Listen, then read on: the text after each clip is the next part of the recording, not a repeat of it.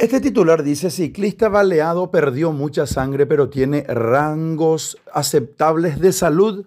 El ciclista baleado tras defender a una mujer de un robo en Asunción. ¿Dónde fue el robo? En el barrio Mariscal Estigarribia. ¿Cómo se llama el ciclista? Alejandro Arza. ¿Cuándo fue esto? El lunes 31 de mayo, ayer.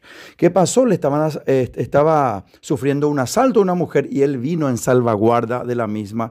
Recibió por parte del asaltante un balazo. Vamos a conversar con el doctor Agustín Saldívar. Él es director del Hospital del Trauma. Le saludamos. Buenas tardes, doctor. ¿Cómo estás? Buenas tardes, Rodolfo, y a la audiencia también. Muchísimas gracias, doctor, por atender y por regalarnos tu tiempo. Queremos saber el estado de salud de Alejandro Arza. ¿Cuál es el estado actual de salud de él, por favor?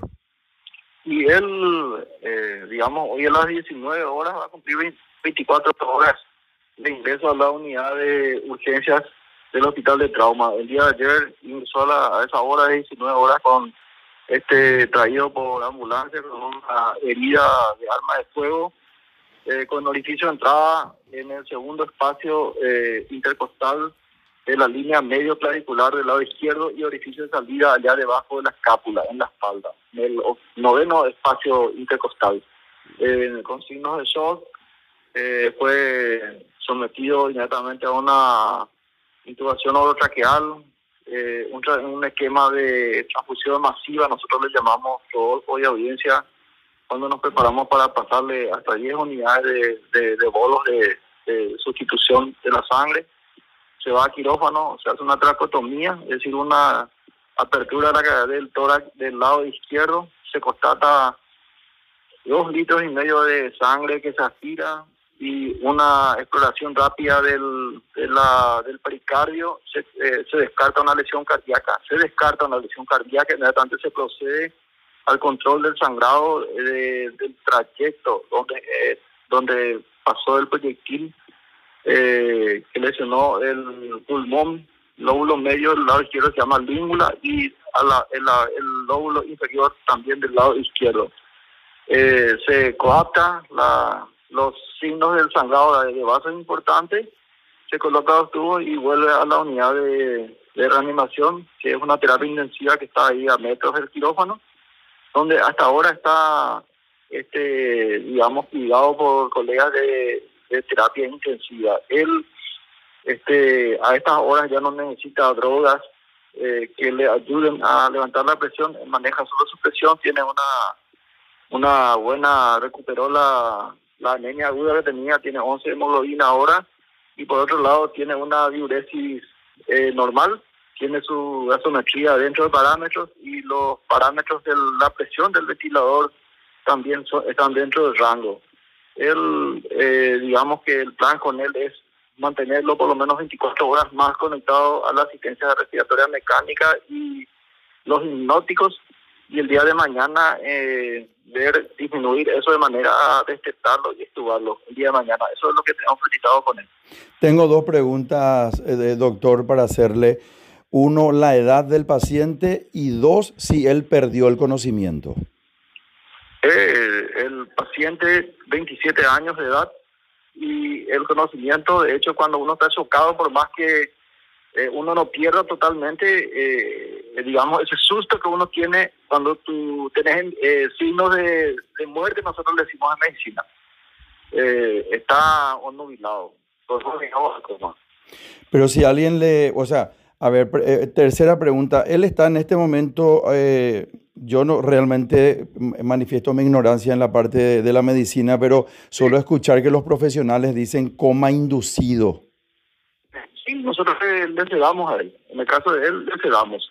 Al no ser cerebral, en el caso de las lesiones cerebrales, un traumatismo del cráneo, una herida eh, importante que afecte al parénquima, al, al, cerebro, en ese caso sí nosotros le hacemos un coma inducido profundo en el cual le desconectamos absolutamente a todas las neuronas, le dejamos descansar. Pero en este caso, en que es una lesión no del cerebro, hablamos de una sedación profunda nada más, no estamos hablando de coma inducido.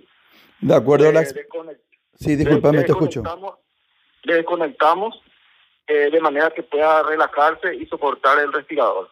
Y cuando yo le estoy diciendo que las presiones del respirador eh, dentro de parámetros normales, es decir, no es tampoco una, una hipertensión, o sea, una presión muy fuerte que le damos a la presión del, del respirador. Sí, sí, doctor, entiendo perfectamente. No, yo le quería preguntar eh, si de acuerdo a la experiencia, que es mucha la que usted tiene, doctor Agustín Saldívar, el, eh, según el trayecto por donde recorrió el, el, el proyectil de entrada y de salida, ¿Puede dejar secuelas en la parte motriz, por ejemplo?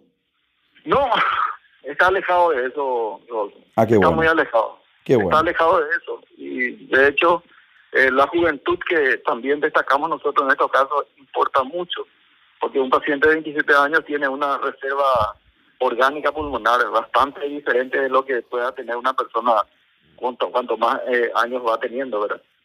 Así Es es. un, deporti- es un deportista nato, él eh, utiliza la, la bicicleta dentro de lo que es su traslado, inclusive a sus labores, me dijo su mamá el día de hoy. Doctor, yo te agradezco mucho, pero quiero preguntarte también acerca de otro paciente que usted ya le dio de alta. Él se llama José Daniel Sabán, de 18 años, y vamos a recordar que cuando se precipitó un avión fue el único sobreviviente y estuvo mucho tiempo bajo eh, su custodia como profesional en, lo que se trata en la medicina, que finalmente fue dado de alta. ¿Qué novedades tenemos del, del joven José Daniel Sabán? José Daniel Sabán este, está en este momento en, la residencia donde él está, eh, digamos, haciendo su terapia de fisioterapia recuperatoria, eh, en compañía de su madre y un equipo de profesionales que lo asiste.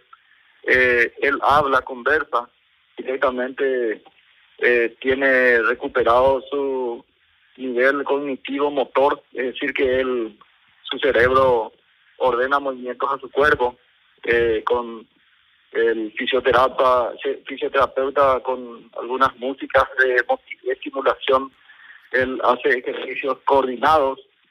Eh, por otro lado, la conversación, te lo digo, pues yo hace dos semanas eh, tuve la oportunidad de conversar con él Sí. eh, a través de, del mensaje de WhatsApp y perfectamente, ese era el día de su cumpleaños, me dice, pasábamos a comer una torta, tengo preparado, y dice, y así, no, por supuesto que no te dice con una rapidez como nosotros estamos conversando, pero lo manifiesta, y que es un logro demasiado importante dentro de la medicina, porque hay que tener en cuenta que él es el único sobreviviente de, de otros que fallecieron, y de hecho, eh, la mitad de su cerebro, él tuvo este, inflamado, y lo que funciona bien es la parte eh, izquierda, él es diestro, entonces todos los movimientos que tengo registrados acá en el, en el celular, voy a enviarle tanto a su neurocirujano como a nosotros los logros y los avances que va teniendo dentro de lo que es su recuperación.